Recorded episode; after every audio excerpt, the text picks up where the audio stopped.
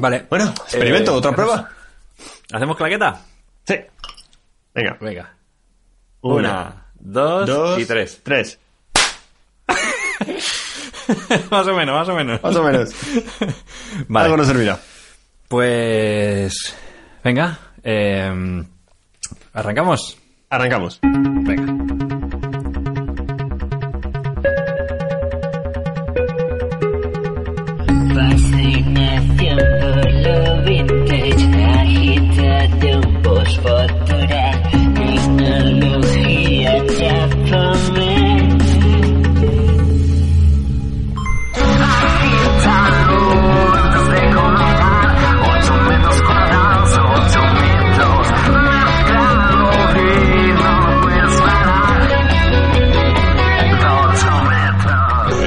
Pasa, Guille?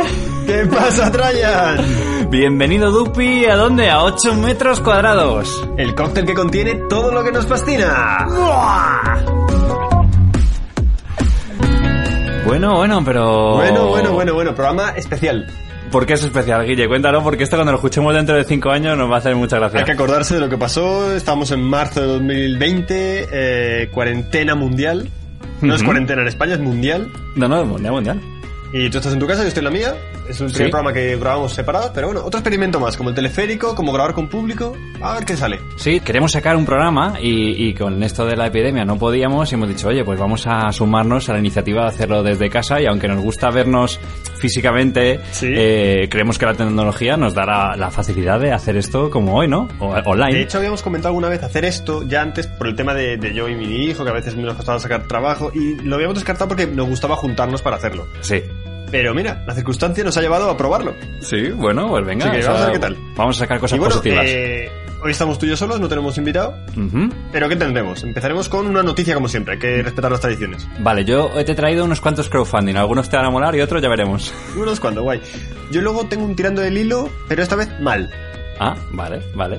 Yo he traído una nueva sección que la he titulado de momento, ya sabes que luego le cambio los, los nombres, eh, el libro era mejor. Muy guay. Pues eso sería todo, pero antes... ¡Pildoritas! Venga, hoy traes son mías, son mías pildoritas. Venga, dale. Vale, eh, hace dos programas conté la noticia del piloto que se quedó dormido. Hmm, sí, me acuerdo. Y hablamos de varias cosas del piloto automático. Sí. Pues me llegó feedback de oyentes que nos escuchan, que nos dicen cosas. Me han dado info del piloto automático. Ah, venga. Uno es, ya a día de hoy se puede hacer totalmente el despegue y el aterrizaje. Ya está ¿En- implementado, se puede ¿En hacer. automático? Automáticamente, sí. Oh, qué guay. Pero no se hace por regulación. Pero se espera que estén planificados los vuelos 100% autónomos para el 2030. 100% autónomos quiere decir que no hay piloto ni siquiera, como decíamos, que esté sentado mirando por si algo pasa. That's right. O eso creo, según lo que me han dicho. A lo mejor me vuelven a corregir, pero creo que sí. Lo viviremos, lo viviremos. Para el 2030. Primera pildorita, esto es rápido, esto ya sabes que es rápido. Segunda, y esta te va a gustar mucho. Eh, aquí muchas veces hemos hablado también de, de problemas con el software, problemas éticos, ¿no? De típicos software que te espían, que comparten tus datos con otra gente. Sí. Pues resulta que, mm, que hay una página que he encontrado que se llama Switching Software, Ujú. Que te propone alternativas éticas para todo tipo de software que solemos usar. De mensajería, de mail. Ah, software que te asegura que es ético y pro privacidad. Ah, mira. Y como... El problema es que muchas veces de estas cosas es que a lo mejor no hay muchos usuarios usándolo. Pero tienes un Twitter mm, privado, tienes todo... Oye, me gusta esa iniciativa. A ver si me, me- nos pones en, en, el, en el Instagram un- El Instagram. link. Instagram, que como me han dicho un oyente, el Instagram son los reyes. No otra cosa que decimos esto al Instagram y luego nunca lo ponemos. Es verdad, porque todavía no hemos Los subido Sonic. los Sonic, pero prometemos que ahora que estamos en cuarentena los Sí, vamos a sí, subir. sí, sí, sí. Prometemos, prometemos, de verdad. Y bien ¿eh? que sacas a Sonic, porque la tercera pildorita dijimos que íbamos a hacer seguimiento de Sonic la película. Aquí tengo Ajá, los datos. Sí. Ah, Yo venga, dale, dale, me encanta. Pensé que iba a ser un absoluto desastre. Y como muchos vaticinios que Mm. suelo hacer yo, me equivoqué mucho. La película, la verdad es que me ha callado la boca. Tuvo un ¿Sí? presupuesto de 85 millones de dólares, ya con todo el rediseño y todo, y lleva ya recaudados a día de hoy más de 300 millones. Uy, va, o sea, Ha ha sacado beneficios. su- Normal- Normalmente en el cine Sí, de Hollywood sí. se suele hablar de que para sacar beneficios tienes que doblar tu presupuesto, porque se mete el presupuesto lo que cuesta hacer la película y suele haber otro presupuesto similar en publicidad. Ah, que claro, eso no claro, suelen claro. meter en el presupuesto. Entonces, a partir del doble, ya da beneficios. Aquí ya lleva de sobra. Pero entiendo que los, eh, en los 85 millones de euros sí que entran el, el volver a reconfigurar a Creo Sonic que sí. para que pareciera un creo que Sonic sí, de creo verdad. que sí, creo que sí. Vale, bueno, pues me jode por 300 ellos. millones, No lo he visto, ¿eh? en No lo he cuenta visto. que en China no han podido estrenar por el tema del coronavirus. En. China yo creo que Sonic, bueno, en Japón. China a lo mejor no, no les mola tanto. Bueno, pero Sonic es mundialmente conocido. O sea, yo quiero ver la película, como ya te dije el otro día, pero No, ahora no, mismo no, es que no no, hay posibilidad. Así que bueno, esas han sido las pildoritas que eran como cosas que se habían quedado pendientes que quería sacar. Me gusta, me gusta tu pildorita. Y ahora ya sí, voy con la noticia, que creo que es una noticia que te va a gustar mucho, porque en estos tiempos de, de cuarentena, ¿qué necesitamos más que nada? Héroes. Positividad Héroes. y energía. Héroes. Ah, héroes. Superhéroes. Entonces, esta noticia Venga, ocurrió hace unas semanas, pero resulta que detuvieron a un conductor en Moscú porque iba conduciendo Ajá. un Batmóvil. Ah. Sí, el Batmóvil. Me gusta, Sí, sí, sí, me ¿A ti- gusta. ¿A ti que te molan los coches míticos de películas? Pues Sí. un Batmóvil, ¿vale? Eh, la policía de Moscú le detuvo porque iba por las calles del centro de la ciudad con un vehículo similar al Batmóvil de la última película de Batman, la de la Liga de la Justicia. Que es, que es como, No- es no le como pongo imagen ahora. De hecho, si abres el enlace que te he enviado antes, ahí en el Skype lo tendrás, A ver, dame un segundito. vas a poder ver las fotos. Venga, lo voy a ¿Vale? abrir. Entonces los agentes de tráfico pararon a un vehículo que tenía unas ruedas enormes y cuya forma era bastante peculiar. ¿Vale? La policía inmovilizó al vehículo y a su conductor, un hombre de 32 años. Antes de recuperar el coche, su propietario tendrá que pagar varias multas. La policía de Moscú ha explicado que el montaje del vehículo era ilegal y que se había hecho en un taller privado. No está registrado y no cumple con las normas de seguridad. Además, mide más de 6 metros. Ostras, pedazo de... Es como una Claro. ¿Lo estás viendo? Sí, sí, lo estoy viendo. Es como una especie de coche de Blade Sí. Runner también, porque tiene como las... Es una especie de buggy, tener las, las eh, ruedas eh, así como más eh, externas. Mucha- muchas aletas tipo sí, sí. murciélago, claro. El coche fue Sí, fabricado sí, en sí. Estados Unidos, pero fue retocado en Rusia por un taller de tuning llamado Fast Boom Pro. Apúntatelo porque el Boom tuning Pro, te mola. con- Y el coche se puso a la venta sí. el mes pasado, el pasado mes de octubre por 844 mil dólares. Con la multa incluido. Vale, y ya como último detalle, decir que los policías cuando detuvieron el conductor vieron que el vehículo iba equipado con una cámara de visión nocturna y otra térmica. Y también llevaba un puntero láser que imitaba el sonido de unos disparos. Y no pensó la policía que igual Batman estaba ahí Igual dentro sí. y lo estaban deteniendo. Igual se ha encargado Bruce Wayne. Oye, pero o sea, al final eh, esto es lo que pasa siempre, ¿no? Cuando uno hace algo que mola mucho, si no lo tienes homologado, sobre todo en el mundo de los vehículos, sí, jodido. Sí, sí, sí, sí. Joder. Porque yo me acuerdo cuando trajimos eh, en aquel programa los Ferraris claro. eh, de mentira, eh, eso supongo que también había que homologarlo, si no, no te Ah, pues dejan. no lo pensé. En eh, su momento no, no. Mira que le Claro. dimos cancha a eso y no hablamos de la homologación. Sí. Lo que pasa es que ahí Sí, es sí, difícil que te lo paren, ¿no? O sea, si te paran por otra cosa, Claro. te lo pueden mirar, pero si, si tú vas conduciendo, pues dirán, mira, un Ferrari. Claro, como era Claro, de si mentira, vas con un no. Oye, pues me encanta, me encanta. También yo creo que, que si alguien vende por 800.000 euros este Batmóvil, eh, es que tiene panoja para Creo pagar que, la multa, ¿eh? sí, si alguien lo compra. Creo que el, que el Batmóvil era una réplica exacta de, de la película. Es decir, se sacó de, la, de los props de, de la película. Esto es una cosa que siempre me pregunto. ¿Los props los puedes, o sea, los sacan a las productoras eh, a subastan o no, algo? o- pero a veces sí.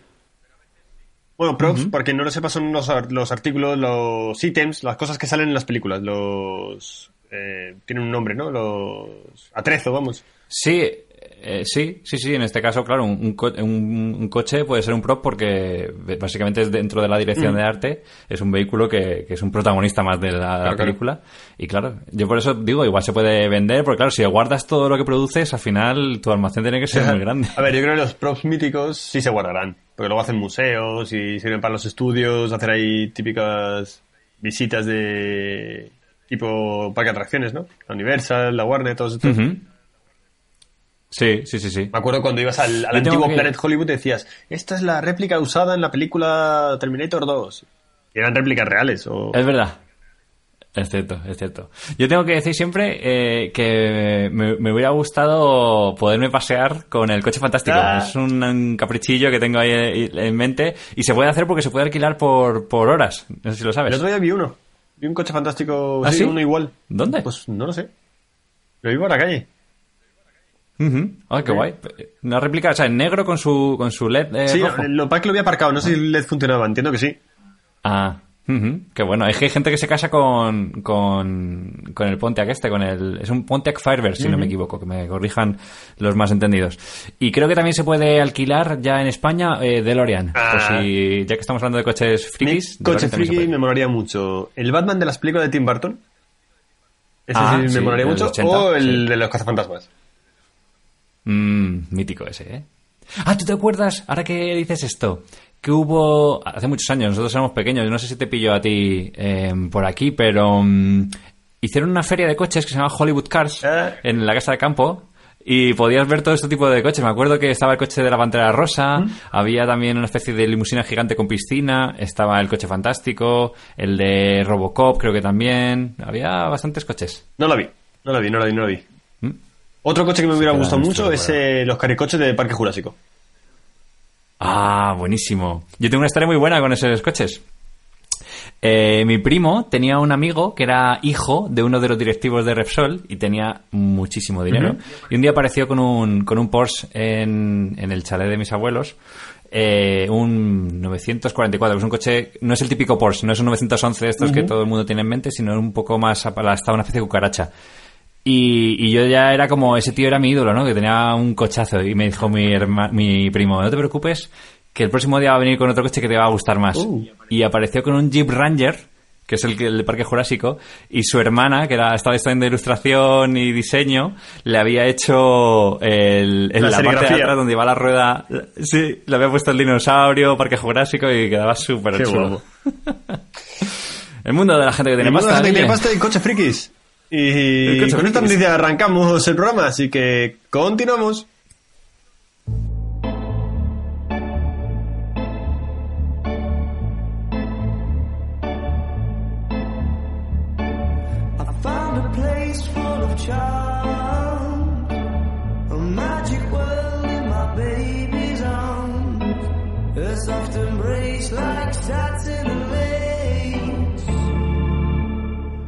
Y después de este coche de Batman tan molón, Guille, eh, vamos a entrar en, en el mundo del el crowdfunding. y esta vez, pues dame un segundo, porque claro, como estamos haciéndolo sin guion en papel, yo, bueno, tú tienes el guion en papel, ¿no? Creo. Tengo lo mío escrito y lo común lo tengo en la pantalla. Pues lo mío, dame un segundito, voy a minimizarte un poquito, te voy a ver Ajá. más pequeñito en la pantalla. Eh, aquí tengo yo mi guioncito, vale. Pues he traído cuatro crowdfundings, ¿vale? Oh, Entonces, simplemente comentarlos, ¿vale? Un poco las cosas que pueden molar y la tontería humana. Eh, el primero, em, te voy a pasar el link directamente aquí por el Skype, ¿vale? Porque creo que... A ver si lo puedo copiar un segundito. Vamos al Skype y te lo paso por aquí. Y puedes ir comentando, te voy a dejar a ti que directamente comentes así cuando lo vayas abriendo qué crees que es esto, ¿vale? Porque de primeras se llama dots and lines, puntos y líneas, y parece una caja de cerillas, pero no lo es. Entonces A ahora ver. cuando lo abras, Un segundo. así viendo las que- Pensé que imágenes, se iba a abrir automáticamente al pinchar, pero no, tengo que abrir el explorador aquí. nuestros escuchantes tienen paciencia, tienen todo el tiempo del mundo en estos momentos Sí, ahora mismo están escuchando. tiempo es lo que tenemos en el mundo. A ver, Dots and Lights, aquí lo tengo, vale. Entonces, Vale, así de primeras que ves en la Sí, primera primero imagen. Me parece que es como un, un taco de posits. Un taco de postres parece, bueno, Una especie de. del. goma de borrar. Es amarillo y rojo. eh, Y hay un lápiz alrededor que están dibujando como. ¡Ah! Ya sé lo que ¿qué está es. haciendo? ¿Qué está haciendo? Está uniendo puntos con líneas. O sea, es el típico. Une los puntos y ves figuras, ¿no? Eso es, hasta ahí dice, bueno, pues en realidad pues es un librito en el que te vienen esos puntitos con esos números, uno lo va uniendo, siempre suele salir un, un dibujo churro, no sé si te acuerdas, Sí. yo cuando lo he hecho cuando era pequeño era un churro al final lo que salía. Pero es que este libro de, de Dots and Lines va mucho más allá, ¿y sabes por qué? Porque lo que han hecho es eh, cada página un frame, es decir, esos libros que tú los hables, los abres y Los haces pasas rápido. y hay una animación, Sí. pues tú tienes que dibujar cada uno de esos frames. ¡Ay, qué chulo! Es que, claro, de primeras parece chulo, pero Guille, piénsalo bien. Eh, claro, si vas a dibujar casi lo mismo, pero cambiando un poquito. Ya, la- quizás no divertido. Un poco como lo del Sonic. Sí. Quizás un suplicio dibujarte todos los frames de un dibujo uno a uno, ¿eh? No lo había pensado, es verdad. Te lo digo porque si haces un poquito, si bajas para abajo y vas viendo, las fotos sí. son muy bonitas, Lo hay gente pasándoselo bien, hay- rellenando hay muchos aquí. números, además, en... Hay mucho. Claro, para que salga muy exacto, lo, lo han pormenorizado bastante.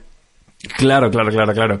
Así que este crowdfunding eh, bastante truculento. Pero como sí. siempre, el ser humano estas cosas le gusta. Y si se lo vendes bien, le gusta mucho. Y A mí me ha decir, gustado de primera, sí, sí.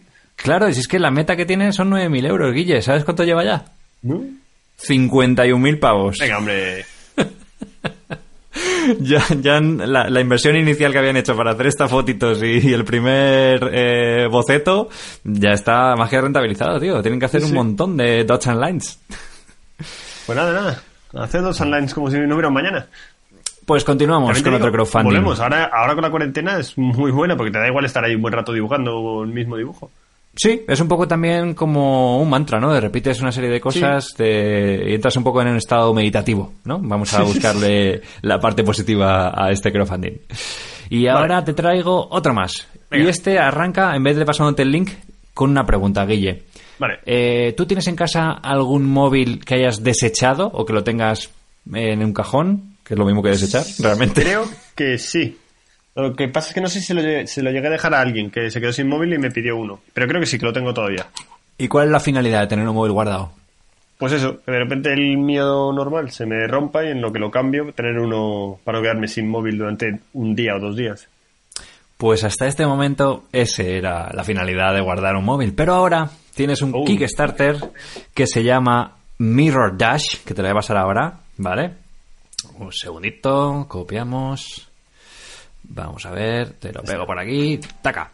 Y si lo abres, eh, te das cuenta de que se le puede dar una nueva utilidad a tu viejo móvil. Entonces, básicamente, lo que ha hecho este tipo es coger un espejo, ¿vale? Que es el que te venden, y colocar tu viejo móvil con una aplicación instalada dentro del espejo. ¿Para qué? Para poder ver datos importantes como la hora, la fecha, el clima, las noticias de la epidemia, todo eso Sí, sí, en sí, tu espejo del baño. ¿Qué te parece? ¿Cómo te suena Bueno, esto? Puedes decir que es una mierda, ¿eh? Molan las imágenes también, pero... Y funciona bien. Pues a ver, yo he visto el vídeo de cómo funciona y tiene varias cosas eh, triquis. Una, eh, el móvil le tienes que instalar una aplicación. ¿vale?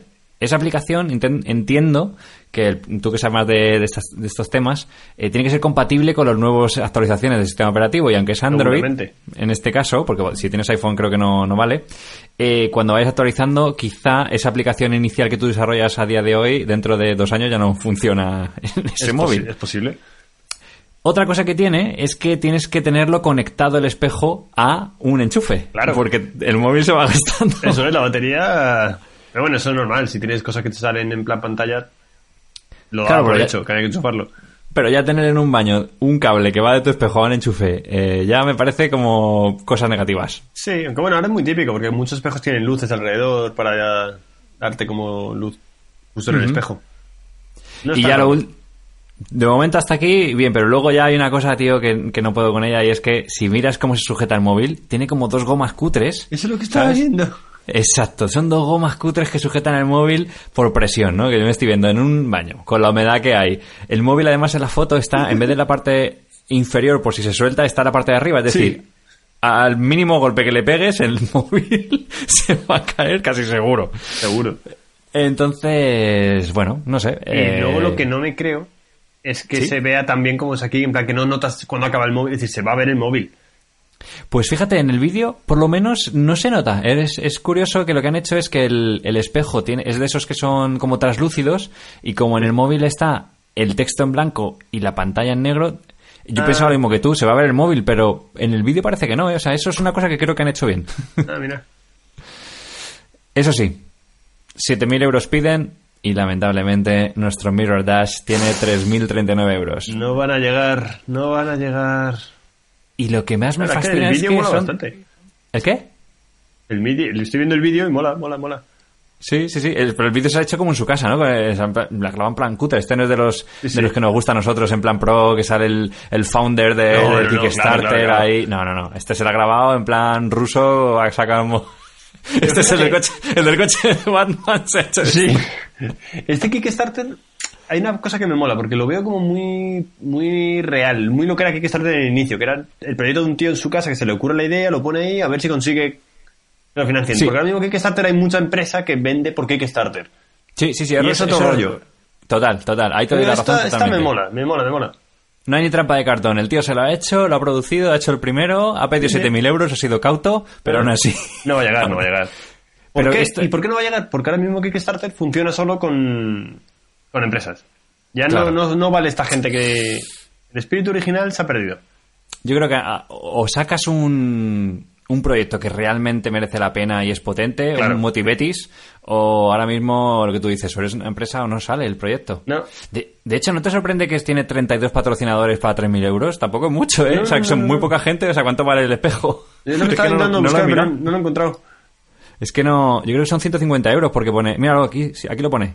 150 euros el espejito, sin móvil, el móvil lo pones No, tú. no, claro. Ay, amigo mío. Bueno, seguimos, Guille. Te traigo algo que yo creo que, que te va a recordar otra cosa y es, tú cuando estás estresado, ¿te acuerdas eso que salieron, que se pusieron muy de moda, que son una especie como de, de mm, masajeadores de cráneo, que son, que son son de metal, Sí. como una araña, ¿no? Que se abre. ¿Tú tienes de esos Yo en lo casa? uso, yo lo uso bastante. ¿Y te relaja o te pone nervioso? Muchísimo. ¿Sí? Sí. ¿Pero te lo haces tú mismo o te lo hacen? Mm, a veces me lo hacen, pero me lo hago yo muy mismo muchas veces. Yo nunca he tenido de eso y, y es que me da como cosita, no sé si... Pero bueno, si tú dices que y funciona... es más, desde que me he quedado calvo, es mucho más relajante. ¡Anda! pues mira, te va a pasar una cosa que tiene que ver con el- la relajación. A ver qué te parece. Te lo pongo por aquí, lo abres y lo comentas tú mismo. Ah, a ver. Estos silencios de la radio que tanto nos gustan. Sí, porque es que no, pincho, pero no se abre directamente. Tengo que copiarme el link y abrirlo yo aparte. Pero ya está, ya No estoy, ya estoy. Nada, dale ahí. Mm, vale, un masajeador de cuello portátil. Sí, sí, sí, sí. Ojo, ojo, ojo, ojo. ¿Qué te parece? Bueno. Que parece que llevas puestos los cascos. Pues sí, sí, pues una Pero no. Básicamente es eso, un masajeador de cuello, Guille. Te lo pones como los cascos, pero eh, en momentos de estrés le, le das al play y te hace una vibración en, la- en el cuello. Te deja ahí el cuello relajadito. Sí, sí. Bueno, si funciona, no está mal. Es que hay que leer yo. ¿Tú de verdad piensas que eh, una vibración es en tu cuello va a ser lo mismo que un masaje de verdad de unas manos No. que te aprietan los músculos, que te ponen en tensión pero luego te dejan el, el cuello relajado? Para nada, para- pero lo que estoy viendo es que no es solo mm, vibraciones. Usa también TENS, o sea, también te mete ahí corrientitas. ¿Descargas? ¿Te da un Te poquito de descargas? mete magnetera- magnetherapy. Eh, poquito de imanes. mm, calor. Vamos, que te mete un, un viaje sensorial. Pone claramente no efectos eh, adversos. Que sabrán. No sé. No sé. Me encanta. Bajas y hay unas fotos que te dice para quién está indicado, ¿no? Y viene como. Eh, cuello de portátil. Y sale un tío delante de su portátil tocándose el cuello. Uno de mala postura y un tío súper encorvado. Sí, sí, sí. Es que estas cosas... Bueno, bueno, pero Es- aquí me he adelantado a ti Sí. y he visto lo que han sacado. Dale. Y, ahora- y ahí es cuando me vuelvo loco otra vez. Dilo tú, dilo tú. 77.000 dol- euros. 77.000 77.000. euros. ¿Pero cuánto pedían? 2.700. 87. Sí, sí. ¿No te parece... eh, o sea, esto quiere decir dos cosas. O que la gente está muy estresada y necesita de verdad llevar uno de estos en su día a día. O que cualquier mierda que tú saques, que sea bonita y que esté bien vendida, me la, me la llevo. Me la- y Hay un poco, yo creo que hay un poco de ambas cosas. Sí, ¿no? Creo que la gente está muy en la mierda y compra cualquier cosa que le saquen de ahí. Y creo que algo bien diseñado, bien bonito, se vende solo. Pero es que, o sea, igual yo soy muy hater, ¿eh? Pero ¿de verdad piensas? O sea, es que no, me entra en la cabeza que esto me lo vaya a poner en el cuello. Igual ahora me lo compro, me lo pongo y te digo, "Mm, Guille, que voy a todas partes con él. Pero es que me sorprende tanto, ¿sabes? Que una cosa como esta vaya a funcionar. Es como... Y vale 150 euros, quiero decir. mm, no es que sean 30, ¿sabes? Es pasta. Y esto lo que te aseguro es que debe durar la batería en nada, eh, 10 minutos. Seguramente, claro, claro. Es que incluso como te explote la batería de litio que lleve, Claro, entonces al te final va a dar un veo- masaje de puta madre. Te veo que vas con esto en el cuello, el cable colgando con la batería portátil o enchufado a la pared y tú ahí dando el masaje pegado a la pared. Ay, madre mía, Guille. Pero bueno, eh, quería despedir el crowdfunding realmente con algo que, que creo que es útil. Venga. Y esta vez es útil para ti también. Para Uh. ti y para Elvira. Así que vas a ver. Te lo voy a posar por aquí. Y es que, claro, ahora cuando uno. Ya sabes que, que desde que me dijiste que a 8 metros cuadrados ha llegado el nuevo bebé, eh, pues el nuevo bebé tiene que, tiene que estar a la altura. Entonces te mando por aquí el enlace de algo que creo que os va a venir muy bien. Y más en estos momentos de cuarentena. Ábrelo. Estoy en ello. Se llama Bobby. Bobby. Y Bobby te va a facilitar la vida bastante. Ah, a ver. Turn your baby Cuéntanos. car seat into a baby bouncer. Anda. ¿Qué te parece? Me parece bien. O sea, convierte el carrito del coche en un en En un una mecedora. ¿no? En un, en una ¿Un mecedora, balancín? claro. Sí, Claro, sí. claro. O sea, así ahorras porque en realidad, básicamente esto es como una especie como de muelle. Tienes que darle al play para ver el vídeo porque es muy divertido. es sí, sí. como, como un muellecito que lo que hace es como que empieza a balancear simplemente con un mecanismo muy sencillo para Sí. que esté meciéndose, ¿no? El bebé esté en, un- en una cadencia perfecta Claro. y se pueda dormir. Que no, no me digas que esto es maravilloso para ti. Es maravilloso, maravilloso. Y lo que ya, Búscale ten- la- las pegas. ya tenemos uno parecido, una especie de hamaca que hace lo mismo. Claro, claro, esto es para si no tienes la hamaca. Claro, claro, es Para claro. convertir tu carricoche en, en mecedora. El, el bebé va acojonado, por cierto. Sí, sí, sí, eh, no, no, no se está pasando muy bien en el vídeo. Y ahora eh, me surge una pregunta. En el mundo de los... De los em, ¿Cómo le llaman a esto? El, es que lo llamo carricoche, pero tiene que tener un nombre, ¿no? El, el- la sillita. Esta, Sí. La sillita, cuando se la quitas de la estructura de las ruedas, Sí. eh, no creo que sean universales. Quiero decir, este cacharro que te mece, eh, no sé si valdrá para todos. O sea, igual lo que hace es tirarte el niño al suelo. Es muy posible, yo lo, lo veo muy poco seguro. De hecho, A ver, son bastante estándar, ¿eh? Porque como van enganchados al coche, sí. eh, eso tienen agarres bastante estándar, pero, pero sí, no, no son... Yo creo, Guille, que hay una cosa que todos los padres tenéis un sexto sentido y una intuición ya que empezáis a desarrollar desde el momento cero de ese nacimiento y eh, está reflejada en el contador de euros de este proyecto. Ya, ya, me he dado cuenta, me he dado cuenta. Lo primero que ves es que está cancelado. Claro, pedían 70.000 euros, Pero, ¿vale? pero ¿cómo pueden pedir 70.000 euros para un muelle? Eh, No lo sé, sea, no lo sé. Eh, antes hemos visto unos tíos que te hacen un masaje con calor, ondas electromagnéticas y electricidad y te piden 2.000. Y esto, que es un muelle, te piden 70.000 euros. Ya, no, no, no tiene sentido. Pero bueno, aún así habían recaudado 10.000 euros, ¿eh? De 138 personas. Sí, sí, sí. ¿Cuánto vale esto? Vamos a mirarlo. Son 65 euros en oferta, pero en realidad vale 75. El- no, 75 en oferta y, y- y- Es que luego está el Twin Pack. Por si tienes gemelos, te dan dos por 120 euros. Se Te sale 60 euros. Muy bien, muy rico. Bobby, ¿eh? Pues ya está, Dupi. Eso es lo que te traía. Unos sí que starters un poquito así variaditos. Me han gustado, Y- me han gustado. Hacía tiempo que no traía la sección y han sido buenos, ¿eh?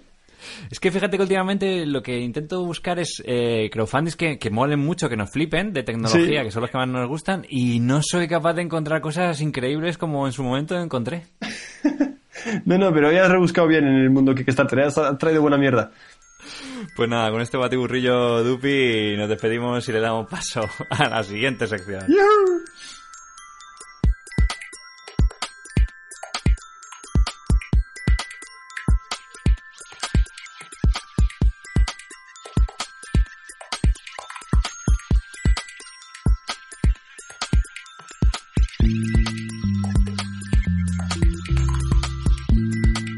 Eh, bueno, pues, pues, pues bueno, está siendo curioso este programa, ¿no? O sea, te siento cerca, te siento cerca. Sí, ¿no? No te puedo tocar, no te debo tocar, pero te siento cerca. Guay.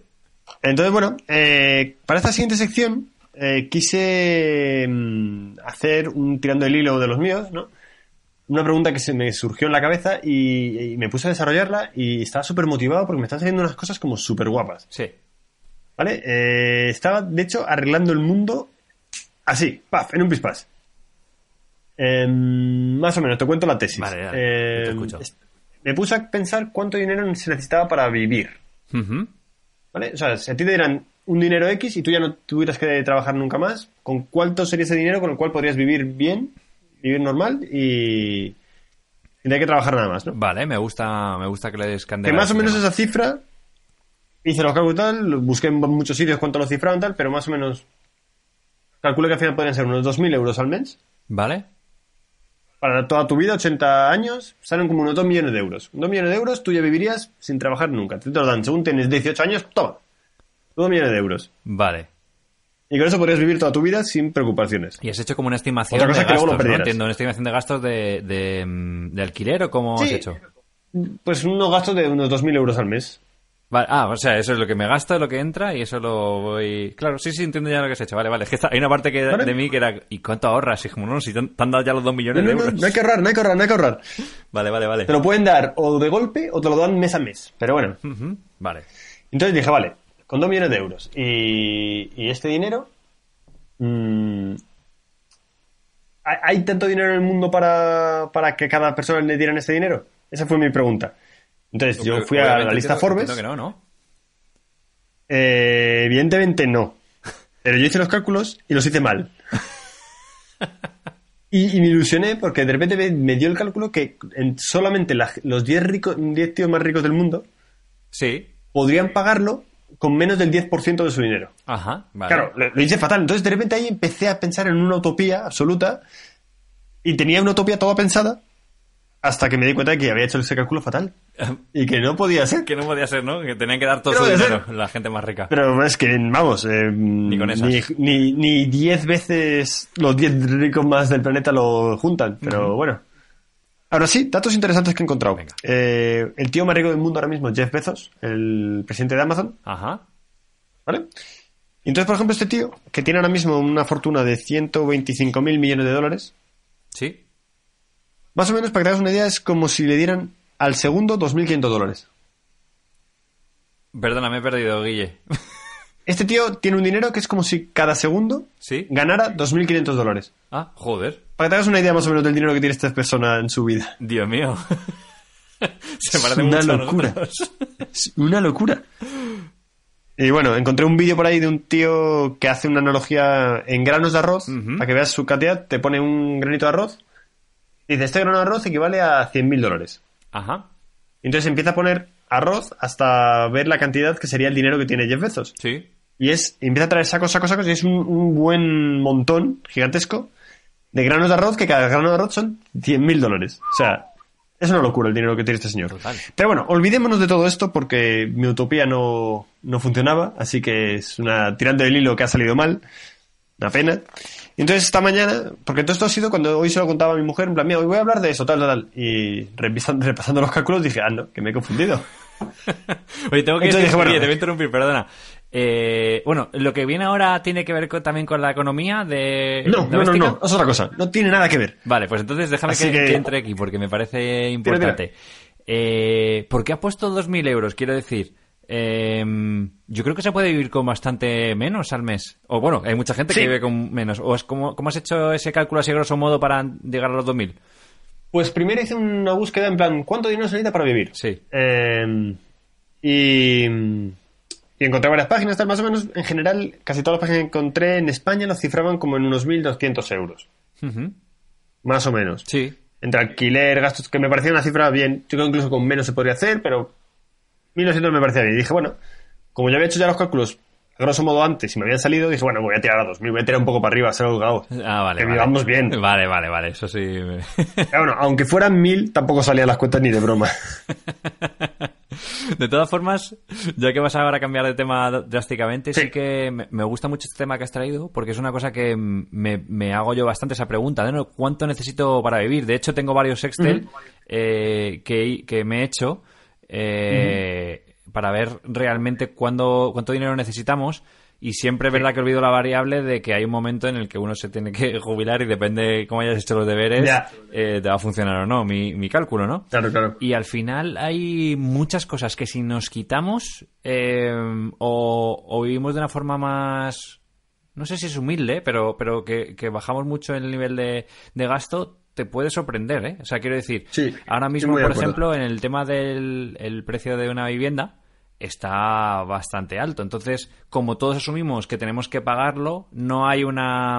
El, el que puede pagarlo eh, se hipoteca con un precio a lo mejor demasiado alto y eso ya le, condiciona, le condiciona el resto de su vida. Claro. Y, y es verdad que, que sé que es difícil ¿eh? de hacerlo, pero que si consigues en algún momento una oferta, a lo mejor una casa un poquito más viejita, o, o que estás mirando durante varios años y aparece una oferta y la coges, entre comprar una casa que vale a lo mejor 300.000 euros y una que te valga 170, eh, hay, dos, hay, hay mucha... Hay mucho dinero sí. 130.000 euros, que parece que no, pero realmente te puede bajar mucho eh, esa media mensual y hacerte vivir una vida digna en una casa quizá un poco más pequeña, quizá un poco peor, pero digna. Totalmente de acuerdo. De todas maneras, vamos a ver, porque de- con eso del coronavirus eh, va a haber un- grandes cambios en la economía. Así que vamos a ver cómo se queda todo, porque a lo mejor de repente se desploman los, los precios.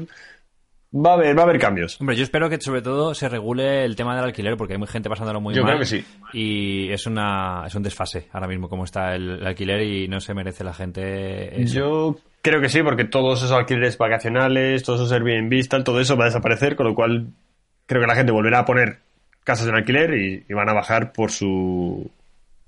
Porque tiene que ocurrir. Eh, esperemos que Bueno. sí. Bueno, pues yo estaba esta mañana un poco estresado, diciendo, ostras, no tengo sección, no tengo sección, y me puse a rebuscar los apuntes que tengo yo ahí de cosas para hablar de 8 metros cuadrados. Y encontré una noticia que te- la tenía justo en medio entre, ¿esto es noticia o es un tirando del hilo? Vale. He dicho, bueno, yo creo que puede ser un tirando del hilo, creo que se podría haber tirado más del hilo, pero no he tenido tiempo, así que te la cuento un poco, a ver, ¿qué te sugiere? Dale. ¿Vale? Eh,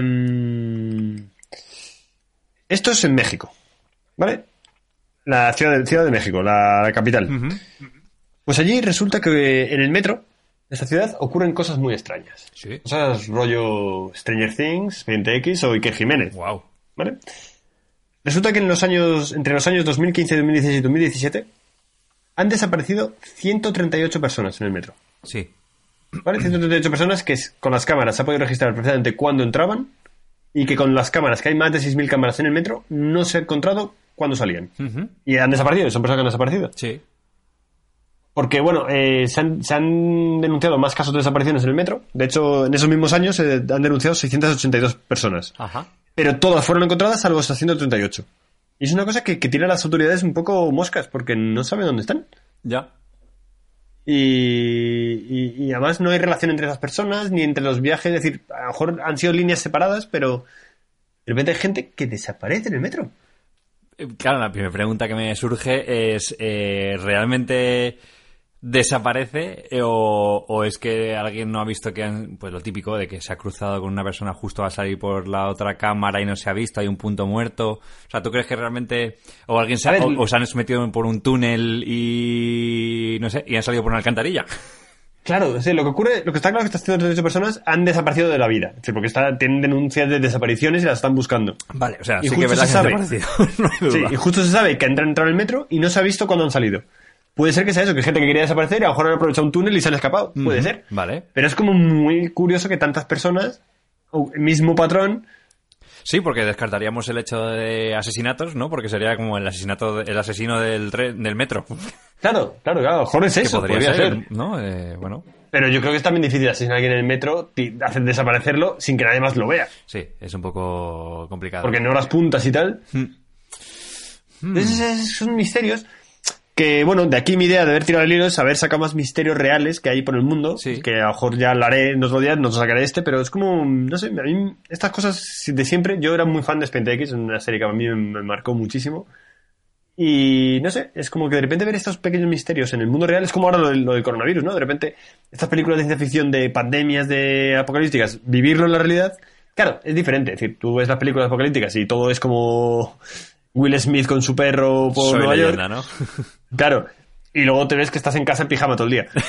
Es la diferencia. Entonces, este es el, en Expediente X hay un monstruo alienígena que viene aquí y aquí es gente que desaparece en el metro de México. Son más de andar por casa las, Sí, sí, sí. las realidades. Pero oye, Bueno, pero dentro de esas mí realidades eh, que has comentado ahora, Guille, hay una cosa que a mí sí que me sorprende y que sí me hace sentir que estamos en una película y es que, al- aparte de estar en pijama, como dices tú, eh, el miedo generalizado que hay cuando hablas con la gente, ¿no? Haciendo un Skype por teléfono eh, o lo ves en redes sociales, ese miedo es el que se pone en las pelis, ¿no? Cuando la gente pierde sí. un poco el... el- Hay una paranoia ahí. la sí. paranoia, el control. Y también está la otra cosa que sale en las películas cuando todo pasa, ¿no? Cuando todo se soluciona y ya no hay, yo qué sé, pues eh, pánico en el túnel, ¿no? La película esa, cuando ya sale, todo el mundo celebra. Aquí se está viviendo también eso. El otro día, por ejemplo, aquí en el Paseo Extremadura, eh, tiran eh, a las 8 cuando se hace el aplauso. Eh, eh, ya hay gente que tira fuegos artificiales eh, y hay un Uh. DJ, yo me saco el cajón para animar el cotarro, o sea, está siendo bastante, bastante peliculero, o sea, cuidado ahí, ¿eh? Sí, aquí también tenemos un vecino que también montó luces, Megatron con humo sacándolo. Sí, sí, sí. heavy. No, no, está siendo bastante potente. O sea que, como decimos muchas veces, o como se dice, mejor dicho, la realidad eh, supera la ficción o la iguala. Y bueno, pues más o menos esto iba por ahí. No sé si esta historia te, iba- te ha removido algo, si no... eh, Me ha recordado a, a quién sabe dónde, ¿no? El programa este que había poco, antiguamente, poco, ¿no? De que desaparecía la gente sí, y, y se hacía un programa para ver si aparecían. No sé si tú lo llegaste a ver alguna vez, porque Sí, yo sí, Paco, Paco. Lobatón. Éramos pequeños, pero es que le daban mucho bombo a ese programa en esa época. Era, esto era Paco Lobatón, ¿no? Paco Lobatón, Paco Lobatón. Había chistes, ¿no? De. Paco Lobatón. Mucho, mucho, mucho, mucho, claro. Paco Lobatón sería meme ahora. De hecho, desde aquí hacemos un llamamiento a toda la gente que hace memes. A todos los creadores de memes. Sí, sí. Bueno, pues esta ha sido mirando el hilo un poco mal. No era lo que yo quería hacer. Pero mira, te has llevado dos secciones por el precio de una. Sí, me, me ha gustado ese pim pam pum. Un bocadillo de atún.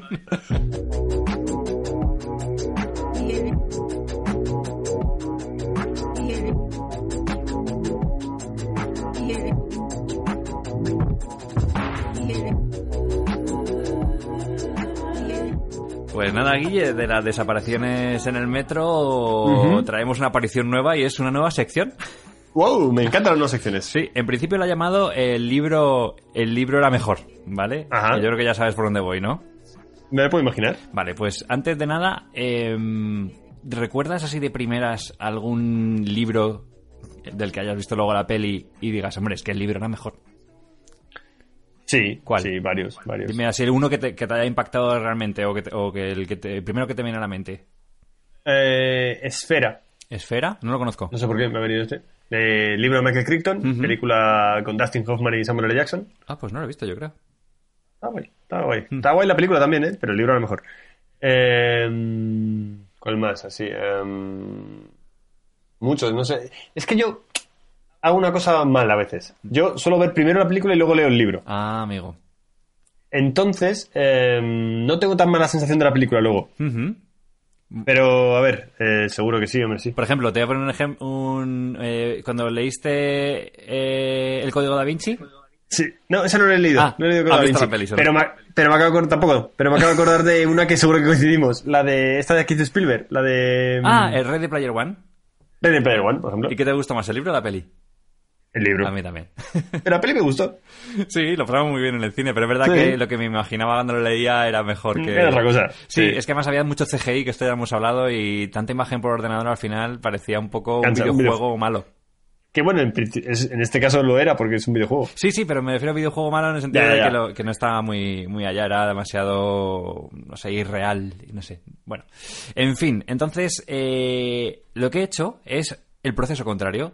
He cogido, he pensado en películas y he dicho, hay películas que igual se merecen una segunda oportunidad, pero en libro, en vez de hacer un remake, ¿vale? Ah. Entonces, he creado... Sí, ¿Vale? No, hacer el libro de una película, pero un libro que no existe. O sea, una película que era original, hacer el libro. Eso es. Entonces he cogido la, Vale. la es- primera escena de una película, la he, la he escrito y la he, te la he mandado locutada para que lo podáis escuchar también vosotros. Y entonces, después de escucharla, me tienes que decir de qué película se trata. Venga. ¿Te parece bien? Abro, abro el link, ¿no? En el link lo tienes de Drive, te lo Oh, escuchas. que, que lo he cerrado antes. Me he puesto a cerrar ventanas. Aquí lo tengo. Voy a darle. Ok. Eh, empieza. Siete de cada diez americanos en Los Ángeles desayuna tortitas con extra de nata dietética los sábados por la mañana antes de ir al partido de béisbol de sus hijos. La mayoría de ellos lo hacen mientras ven las noticias del último asalto a una gasolinera de Palm Spring. O con suerte, mientras ven Cartoon Network. Todavía son las 7 de la mañana y estos duermen. Otros, sin embargo, hace ya varias horas que estamos trabajando. El sonido de los motores me tranquiliza.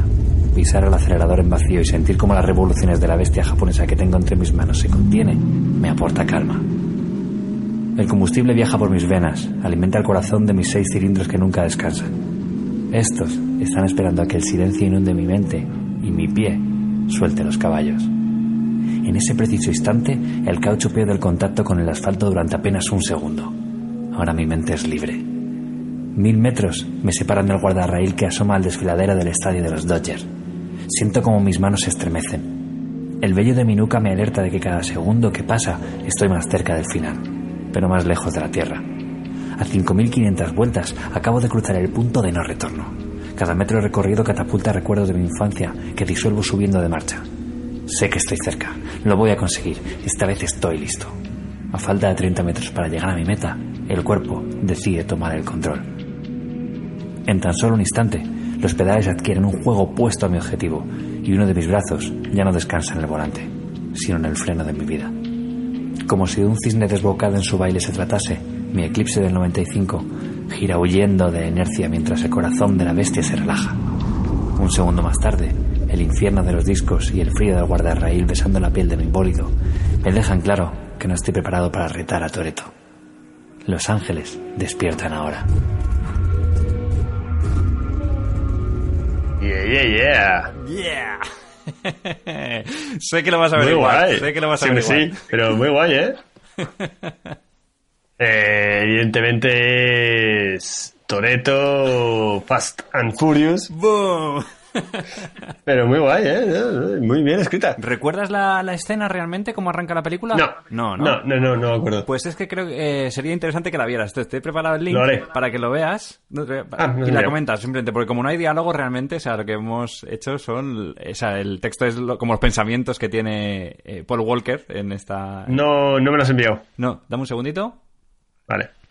Y te lo ves porque merece la pena. Luego yo lo pondré en el, en el audio para que la gente lo vaya escuchando a la vez que tú. Te lo pongo por aquí, avísame cuando lees al play. Voy a ello. Ahí te lo he mandado. Y así ves la escena porque te va a hacer gracia un poco cómo lo he cambiado. Está Los Ángeles de noche, luces. Es muy impresionante Los Ángeles de noche. Es una de las cosas que más me han impresionado a mí ver. Muy bonito, ¿eh? Es curioso. Mm. El estadio de los Dodge. Sí, sí, sí, sí. Un coche todo tuneado. Paul Walker, mirada impávida. Y ahí acelera. Y para adelante. Musicote. Musicote. Musicote. Eso no estaba en tu texto. No. Hemos querido darle un poquito más de clase. Ahí va a tope. Muy rápido, está el tío practicando la velocidad. Ujú. Y bueno, un plano muy movido, mucha tensión en la cámara. Y de repente... Y de repente frenazo, giro y. Trompo. Se para delante de guardarraíl. Sí. Dice mierda. Y- Importante. Mierda. Mierda. Y se ve Los Ángeles otra vez. Sí, sí, sí. Pues esa ha sido la, la traducción, porque claro, yo sé que muchos de vosotros os hace mucha gracia que a mí me guste esta película a todo gas. y era como, ¿cómo de una peli que todo el mundo piensa que es una peli de mierda? O una peli mala, podemos hacer un libro que mole. Entonces, Sí, sí, sí, estaba guapo. Lo único. dime, dime. ¿Tú crees que se podría mantener ese estilo todo un libro? Porque era muy recargado, era un. Sí. o sea, estaba muy bonito. Sí. No, no, que digo que sí, no, quiero decir que sí que he recargado, no que sí que se puede. Ah, estaba guay, estaba guay, pero. Tengo que decir O sea, a ver, narrado, me lo he comido con patatas. Sí. Yo tengo que decir que me pasa justo lo que me acabas de decir, eso, como que el buscarle las, las palabras a freno de mano, mm, el combustible, o sea, como buscar palabras bonitas para aderezar lo que viene siendo pegarle zapatilla a un coche.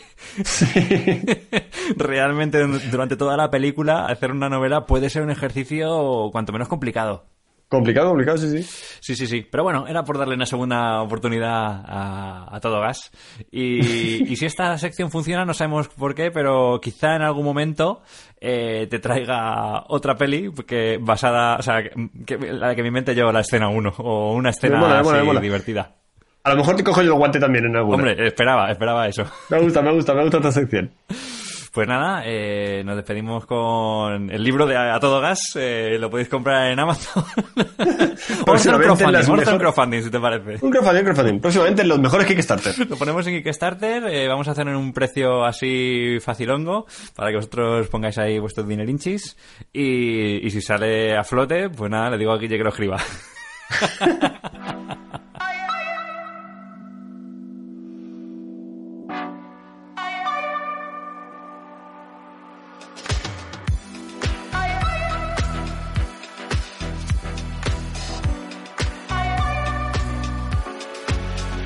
Bueno, pues, pues, pues hemos llegado al final del programa. Hemos llegado al final del programa, Guille. Y vamos a despedirnos de todo el mundo, ¿no? Eh, yo- me están viendo, ¿no? Si Sí, te están viendo, te están viendo ahora mismo, te están viendo. Ahí está, Guille. Pues Buenas. nada, este es el final del programa de 8 metros cuadrados que hemos hecho en cuarentena. Eh, es para En vosotros, para que aislados. podáis pasar el- mejor el rato, ¿no? Sí, sí, sí. Y para nosotros también, o sea, nos lo pasamos bien haciéndolo. Nosotros lo pasamos bien, bastante bien. Y, y bueno, como decimos siempre, recordaros a todos que si, mm, si queréis eh, promocionar el podcast, comentárselo a vuestros amigos, es el mejor momento para que la gente se olvide un poquito de este momento tan complicado que estamos viviendo. Sí. Y, y qué más decir, Guille? Bueno, pues no sé, que ya sabéis que siempre recomendar boca a boca es lo que mejor nos funciona y, y que seguramente que esto va para largo, haremos alguno más. Sí, hay que tener paciencia. Nosotros vamos a estar ahí al pie del cañón con vosotros. Y, y bueno, pues desde aquí os mandamos un fuerte abrazo. Y vamos a despedir el programa con tu canción, ¿o cómo sí, hacemos, Dupi? Sí, sí, de hecho, mira, eh, ponla ya, ya está sonando, ¿no? Yo lo escucho por aquí. Sí, sí, perfecto. Vale. Pues esta canción eh, la ha sacado Joe Crepúsculo, es un cantante español indie, siempre hace canciones como muy de fiesta. Y bueno, es una canción sobre la cuarentena, se llama Cuarentena sin ti. Acaba de sacar y bueno, me ha parecido que, que estaba bonita y que era pertinente. Así que Cuarentena sin ti, Diano.